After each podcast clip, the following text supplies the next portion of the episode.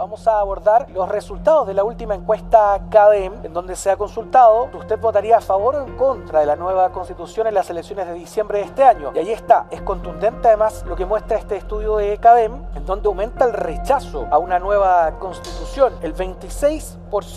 dice que aprobaría en las elecciones de diciembre este nuevo proyecto y un 57% lo rechazaría. Mientras tanto que hay un 17% que no sabe o no responde. Que el actual proceso constituyente no genera entusiasmo en la ciudadanía es a estas alturas una verdad indiscutible. Pero con el trabajo del Consejo Constitucional entrando esta semana a la etapa de las votaciones de las enmiendas al anteproyecto, aquel es un detalle que empieza a jugar un rol creciente en las consideraciones de cada partido y cada consejero. La encuesta Plaza Pública de Cadem dada a conocer este lunes actualizó los números de lo que ya es una tendencia. Un 56% de los encuestados dijo que votaría en contra en el plebiscito de diciembre, un 24% se manifestó a favor, aun cuando obviamente el texto aún no se escribe. En el oficialismo miran con atención estos números, conscientes de que la mayor responsabilidad sobre la nueva propuesta constitucional caerá en la derecha y particularmente en republicanos, que tiene la primera mayoría suficiente como para vetar cualquier iniciativa y junto con los demás partidos del sector suficiente como para aprobar lo que les parezca. Para la centro derecha y la derecha, el escenario plantea desafíos importantes frente a los cuales ya comienzan a moverse. El líder de republicanos, José Antonio Cast, ha comenzado a viajar por el país para promover las enmiendas presentadas por su colectividad. Además, en los últimos días, algunos de sus consejeros han comenzado a extremar sus contrastes con el bloque oficialista, particularmente con los comunistas, siguiendo una estrategia clara ellos están en la lógica que se le pueden dar cierta narrativa y relato al discurso de campaña y tener un oponente que es claro, que en este caso sería el gobierno y el Partido Comunista, va a ser más fácil que su electorado más duro y cierta ciudadanía que ya está desencantada de la administración del presidente Gabriel Boric se embarque en esto y por ende puedan tener una campaña que termine siendo exitosa para el partido. La periodista Paula Catena comenta hoy cómo el partido mejor representado en el Consejo Constitucional está jugando sus fichas y cómo los partidos de Chile Vamos enfrentan el dilema existencial de aliarse con la ultraderecha o aprovechar la oportunidad de marcar sus diferencias. Desde la redacción de La Tercera, esto es Crónica Estéreo. Cada historia tiene un sonido. Soy Francisco Aravena. Es martes 29 de agosto. Partamos hablando de cómo llegaron tanto los partidos como los bloques, ¿cierto?, a esta semana donde se iniciaron las votaciones en el Consejo Constitucional. Bueno, llegan los consejeros del oficialismo y de la oposición bastante tensionados a esta semana que es considerada clave porque de alguna forma ya algunos lo denominan como la hora de la verdad, ya que se sinceran las posturas y finalmente cómo van a ser las votaciones de más de mil enmiendas que se presentaron ya hace algún tiempo. ¿Por qué llegan tensionados? Porque el oficialismo estuvo en los días previos presionando a los partidos de derecha, tanto del Partido Republicano que tiene la hegemonía del Consejo Constitucional. Recordemos que ellos tienen 22 de los 50 escaños. Y también a Chile Vamos, que posee sus 11 escaños, a que cedan y tengan disposición a comenzar posteriormente o retrasar este inicio de votaciones. Perdón, ¿por qué buscaban un retraso en el calendario? Porque quieren, querían, la intención de ellos era llegar a acuerdos transversales con antelación a que se comenzara a votar. Y esto porque ellos incluso la semana pasada, recordemos, presentaron un documento de siete ejes, el oficialismo, donde ellos marcaban siete puntos que eran relevantes para llegar a acuerdos en materia de seguridad, derecho social, entre otros aspectos que consideraban que había que llegar a consensos previos antes de que se iniciara la etapa de votación, porque el argumento de los partidos de gobierno, los representantes de los partidos de gobierno, es que si esto no se zanjaba ahora, se acortaba, era muy difícil ya con las votaciones ya resueltas que puedan llegar a consensos después. Versus la postura de los partidos de derecha, sobre todo el Partido Republicano, de que era comenzar la votación lo antes posible. Esto para comenzar a sincerar las cartas y también porque hay varias de las materias que se están votando y que se comenzaron a votar el lunes, donde no se ven esas diferencias tan eh, gigantes. Entonces lo que quería mostrar el Partido Republicano como estrategia sobre todo era que hay varias materias que, que existe consenso y que no todo es disputa y que no todo divide en este Consejo Constitucional. pero lo cierto es que las enmiendas del Partido Republicano generan bastante resistencia en el oficialismo. Hay varias de ellas que son bastante cuestionadas, por ejemplo, la que permite a los mayores de 75 años en adelante cumplir sus penas en sus domicilios, o también esta que establece el derecho de la vida al que está por nacer, que en el oficialismo consideran que se vulneraría el aborto en tres causales actualmente vigente. También hay otros asuntos que tienen que ver con los tratados internacionales que los republicanos plantean establecerlos bajo rango constitucional, lo que eh, el oficialismo ha dicho que es una de sus líneas rojas. También el hecho de cómo ellos se plantean el tema del Estado social de derecho, donde claramente hay una defensa más al rol de los privados y una intención de prevalecer la subsidiariedad del Estado. Entonces llegan bastante en, en posturas que son ideológicamente muy distantes y lo que queda, la sensación al menos en el oficialismo es esto de que cada vez se preparan más para este desembarco, en un contexto en donde la definición política que tienen los partidos de gobierno es no salirse o mantenerse unidos hasta el final, hasta que termine el proceso de votaciones, porque recién estamos iniciando esta semana el proceso de votación en comisión y de ahí se abre otro espacio que ahí donde creen algunos republicanos que, bueno, ahí podríamos recién tantear y abrir un espacio de negociación cuando empiece la votación en el Pleno. ¿Y por qué ellos quieren esperar? Porque hay una estrategia detrás del Partido Republicano que tiene que ver con todo este despliegue comunicacional y territorial que está haciendo incluso su propio líder José Antonio Cast, que tiene que ver con tratar de convencer de que sus enmiendas son positivas y por ende tratar de dar vuelta al tablero y poner el que el rechazo vaya bajando y que la intención del apruebo del texto constitucional con las enmiendas republicanas vaya en ascenso. Esto de cara al plebiscito del 17 de diciembre. Bueno, como Partido Republicano, y aquí acompañado por la directiva regional, nuestro presidente Juan Pablo Mellado y nuestro diputado eh, Cristóbal Urrite Coechea, eh, estamos recorriendo Chile como partido, y aquí en concreto en la región, junto con la directiva de nuestro diputado, planteando eh, lo que es, es, el nuevo proceso de redacción de un texto constitucional en base a las enmiendas que han planteado los consejeros republicanos, explicándole a las personas que tenemos la posibilidad de ver eh,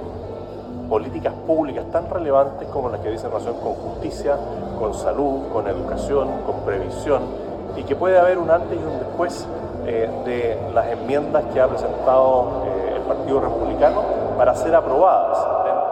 En ese sentido, perdón, la apuesta de republicanos tiene el riesgo de que no logren bajar lo que hasta ahora muestran las encuestas, que es que la opción en contra en el plebiscito de diciembre, por lo menos hasta ahora en las encuestas y sin haber todavía una propuesta constitucional formalmente, está muy por sobre la opción a favor y de alguna manera fijar la popularidad del partido con una de las opciones puede significar un golpe electoral en diciembre, ¿correcto? Claro, tiene varias aristas esta apuesta porque no solo se ha transformado en una apuesta del partido como proyecto político en el entendido de que es por primera vez que ellos consolidaron de alguna forma su potencia electoral, porque obtuvieron, recordemos en su principio, 23 de los 51 escaños, después perdieron uno y quedaron en 22 sino que también hay una apuesta personal de José Antonio Cast que supone también un desafío propio a su liderazgo, ya que él también, si recordamos en la campaña del rechazo, él también adquirió un rol parecido donde se desplegó por todo el país, logró instalar este mensaje, tema de seguridad, migración, y todo lo que significó lo que hizo el tema de la convención, el trabajo de la extinta convención constitucional, con una postura bien dura respecto de lo que ellos estaban haciendo. Entonces supone también un desafío personal para él, para su liderazgo, y que se pone en juego ahí su capital político de cuánto va a ser capaz de convencer con este discurso de que sí las enmiendas republicanas son buenas. Si bien ahora hemos visto en la última encuesta CADEM que se conoció esta semana que el rechazo sigue siendo elevado con un 56% de las personas que votarían en contra versus un 24% de las personas que estarían dispuestas a votar a favor, lo que no ha cambiado mucho la tendencia de lo que conocíamos hace meses atrás. En el Partido Republicano dicen que esto se debe a que justamente recién se están comenzando a votar la enmienda, o sea, solo esta semana recién va a partir y creen que ahí va a empezar a permear más el discurso de que se está discutiendo realmente la gente va a poder llegar más el contenido de las enmiendas. Y también ponen otro factor sobre la mesa que dicen, bueno, recién José Antonio Cast lleva dos salidas, dos giras, va a empezar la tercera justamente esta semana que va a partir rumbo a Coquimbo. Entonces todavía no se puede medir realmente si su despliegue ha sido exitoso o no realmente. Al menos eso dicen por ahora, pero lo que sí es cierto es que hay una inquietud entre algunos republicanos porque, ojo, si esto no funciona, ¿qué van a hacer el momento de si ya se aprueban, pongámonos en el escenario de que se aprueban las enmiendas republicanas, avanzan. Pero esto sigue teniendo un rechazo ciudadano y por ende la gente vota en contra, va a ser claramente un fracaso electoral. Y también hay quienes dicen no sería un fracaso porque sería lo que dice la ciudadanía, finalmente la voz de la ciudadanía, pero sin duda hay unos que dicen, bueno, no se consiguió el objetivo final que era convencer con estas enmiendas y por otro hay unos que ya están en la encrucijada respecto de también ir moderando el discurso y que lo hemos visto en las últimas horas al menos que empiezan a transmitir en el Partido Republicano, ojo que nosotros nunca hemos dicho que estamos por aprobar el texto, sino que solo estamos dando a conocer las enmiendas lo que no es del todo cierto porque si hemos visto algunas voces, por ejemplo, el mismo Luis Silva en entrevista con la tercera, él decía, bueno, nosotros estamos dando a conocer estas enmiendas para avanzar hacia la prueba. La posición nuestra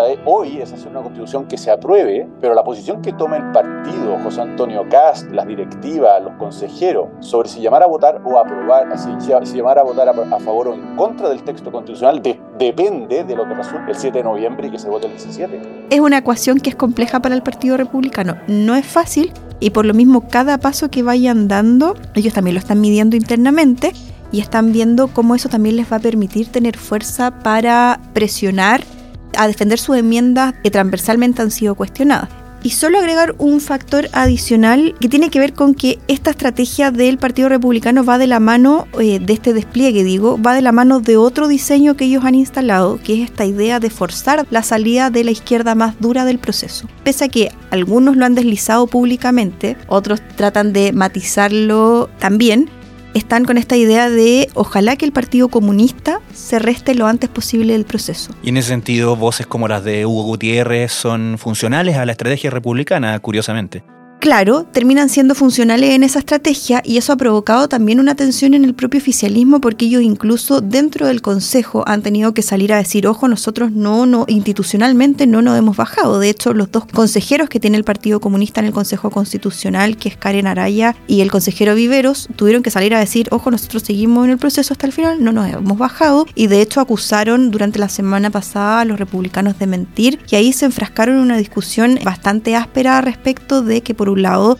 los republicanos Antonio Barquesi y Luis Silva acusaron de alguna forma de que ellos estaban bajando del proceso, lo que institucionalmente no ha pasado y por ende el oficialismo les enrostró esto. Ojo, no nos hemos bajado todavía y por lo mismo la estrategia del oficialismo es mantenerse unidos hasta el final no concederles esa estrategia a la derecha de restarse anticipadamente, más allá de que todas las señales apuntan a que se están preparando para un desembarco, no dar esa señal sin antes haber agotado todas las instancias. Y cuando me refiero a agotar todas las instancias, esperar a que se dan ahora intentar que se dan, cuando se ingresan las indicaciones en el pleno intentar que se dan, y también les queda una especie de última carta, por así decirlo, que si es que en el escenario dicen algunos en el oficialismo, si las encuestas siguen a la baja, esto sigue mal, hay poco incentivo ciudadano para concurrir a votar una prueba, bueno, entonces propongamos de nuevo reflotar, que retiremos todas las enmiendas y aprobemos el texto de la comisión experta. Esa sería una alternativa y ahí dicen podrían presionar, intentar presionar a Chile Vamos, que se ha vuelto clave en este puzzle debido a que ellos dan como el número mágico del quórum. Claro. Pero en republicanos dicen, o sea, el anteproyecto no es suficiente, o sea, no estarían los votos de ellos. Y entonces ahí tienen otro otra encrucijada, otro dilema y pareciera ser que eh, se ve difícil un acuerdo. Sí, porque por mucho que viaje por todo Chile José Antonio Cast, le está hablando, uno intuye, ¿cierto? A su gente, probablemente tratando de que llegue a más parte de la ciudadanía, ¿no? Pero hoy día la discusión está en el Consejo Constitucional, donde están súper identificados quiénes son las personas que tienen que negociar, que tienen que ceder o no ceder, y por lo que uno puede leer de las declaraciones que han hecho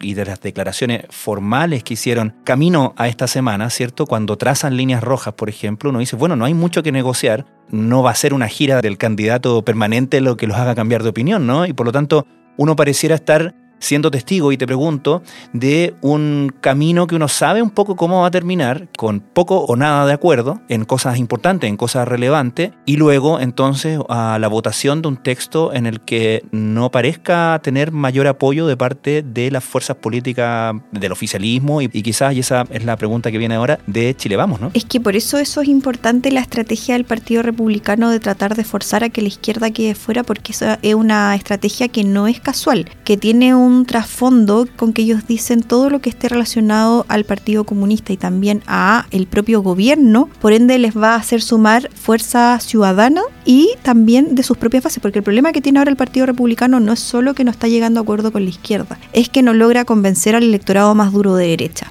y por lo mismo las enmiendas de ellos, que eran, algunos las calificaron de identitarias, respondían primero a tratar de dar respuesta a ese sector más duro de ellos y por ende creen, y ese sector, la lectura que ellos hacen más duro de ellos se va a lograr embarcar completamente en esta mm, opción por el apruebo de las enmiendas republicanas, solo si el Partido Comunista e incluso el gobierno está en contra. Y para eso ellos quieren que entre antes se baje, es mejor. Esa es la lectura que hacen. Y lo que apuestan en el mejor de los escenarios es que estén republicanos, Chile Vamos, que con eso ya tienen el quórum, solo con republicanos y Chile Vamos tienen el quórum para aprobar las normas, y que a eso se sume, en el mejor de los escenarios, el Partido Socialista, que es la única fuerza del socialismo democrático que está en el órgano redactor. Algo que el Partido Socialista ha descartado desde ya. Ya ha dicho que no, lo dijo incluso en una entrevista Alejandro Kohler en la tercera, dijo que el Partido Socialista se va a mantener unido hasta el final y no hay margen para negociar aparte con la derecha. Por lo mismo también la estrategia se pone más cuesta arriba. Pero ellos creen que incluso solo con una constitución aprobada solo con el quórum de derecha, logran convencer a la ciudadanía de que esta nueva Carta Magna sea aprobada porque ellos están convencidos de que el desprestigio del gobierno, la evaluación está tan baja versus eh, lo que representa el Partido Comunista que creen que aún así van a poder tener el respaldo ciudadano necesario para aprobar el texto en el plebiscito. De eso depende la estrategia. Las propuestas de la derecha que yo he calificado como un bombardeo de iniciativas que nos parece que rompen con la centralidad que está contenida en el anteproyecto. Eso nos preocupa. Yo creo que no tiene ningún tope con la actual legislación. Nosotros hemos sido súper claros en que lo que estamos consagrando son principios. Lamentablemente hoy día no hay condiciones para asegurar de que esto va a llegar a buen destino y para eso se requiere diálogo, se, requiere, se requieren acuerdos. Sin embargo, se detalla que el voto a favor aumenta a un 39% después que las personas conocen los contenidos constitucionales. Estás escuchando Crónica Estéreo, el podcast diario de la tercera. Hoy, la periodista Paula Catena comenta el dilema y los desafíos de la derecha en el Consejo Constitucional, que esta semana comenzó a votar las enmiendas al anteproyecto de Carta Fundamental.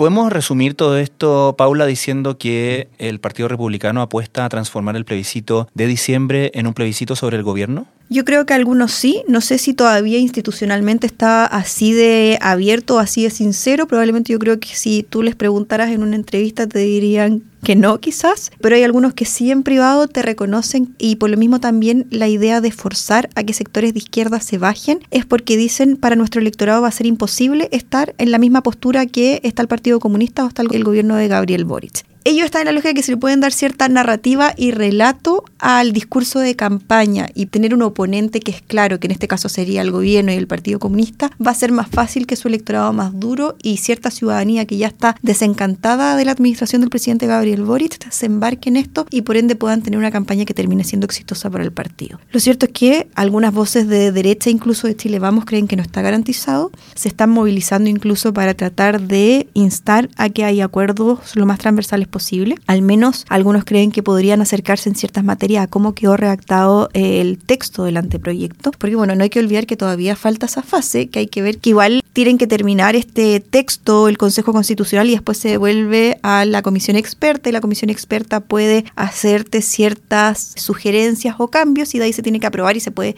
puede derivar una comisión mixta. El tema es que ahí Chile Vamos va a ser clave porque solo la derecha de nuevo tiene poder de veto para da lo mismo lo que diga la comisión experta. Entonces, aquí también es importante creer en alguno y va a ser muy relevante lo que haga Chile Vamos, si finalmente se van a plegar a los republicanos o no.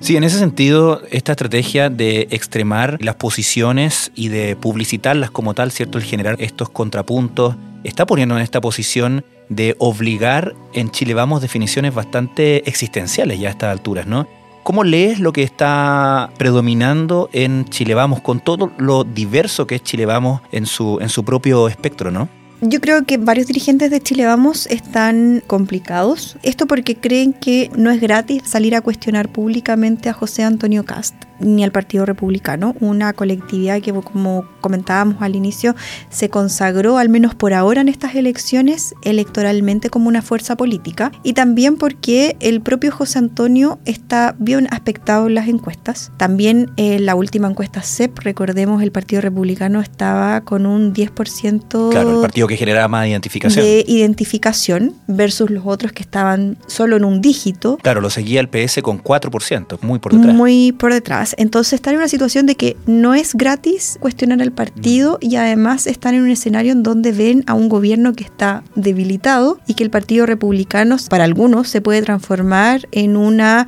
fuerza política real con José Antonio Cast bien aspectado que podría llegar en las próximas elecciones a ser presidente, creen ellos. Y hay otros que creen que este es el momento en que tienen justamente para marcar diferencias con el Partido Republicano, mostrar que ellos son dialogantes. Y también por lo mismo sale otra figura que a algunos le empieza a entusiasmar y a decir, bueno, quizás esta es la oportunidad, que es la figura de la alcaldesa de Providencia, Evelyn Matei, que también se aspecta como presidenciable y que en las últimas encuestas ha salido muy bien evaluada y justamente ella tenía una visión crítica respecto del proceso y de las enmiendas del Partido Republicano por el número de enmiendas que el tenor de algunas y algunos creen que eso podría ser un impulso para que se anime el resto de los dirigentes de Chile Vamos a tener también voz al respecto. Yo creo que sí, efectivamente están en una situación compleja. La responsabilidad, más allá de que todos digan que la tiene el Partido Republicano, que sin duda la tiene por ser quienes tienen el mayor número de escaños, yo creo que acá Chile Vamos tiene un rol que es aún mayor porque ellos pueden permitir o no que avancen esas enmiendas, siendo una fuerza que dentro de una coalición que algunos dicen que son de centro derecha, que es como Evópoli que es la representante Gloria Hood, que, quien está integrando, y también NRN, que también algunos se califican como de centro derecha.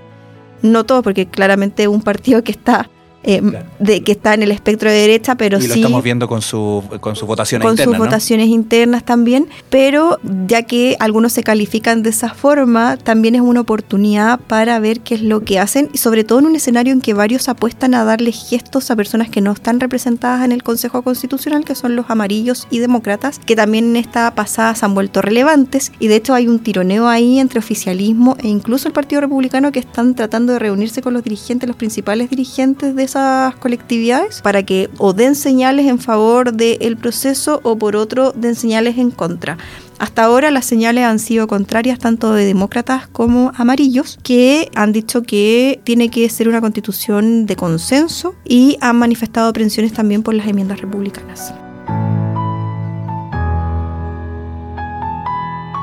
Paula Catena, muchísimas gracias por esta conversación. Que estés muy bien.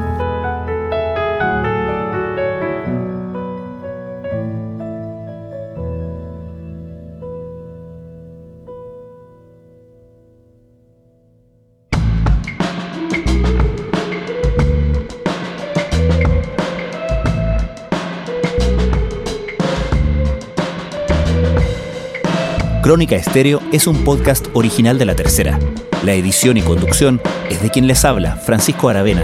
El diseño y postproducción de sonido son de Michel Paulete. Nuestro tema principal es Say Again de Citadel. Escucha todos nuestros episodios en Spotify o en tu plataforma favorita de podcast y en latercera.com. Nos encontramos mañana en una nueva entrega de Crónica Estéreo. Cada historia tiene un sonido. El podcast diario de la tercera.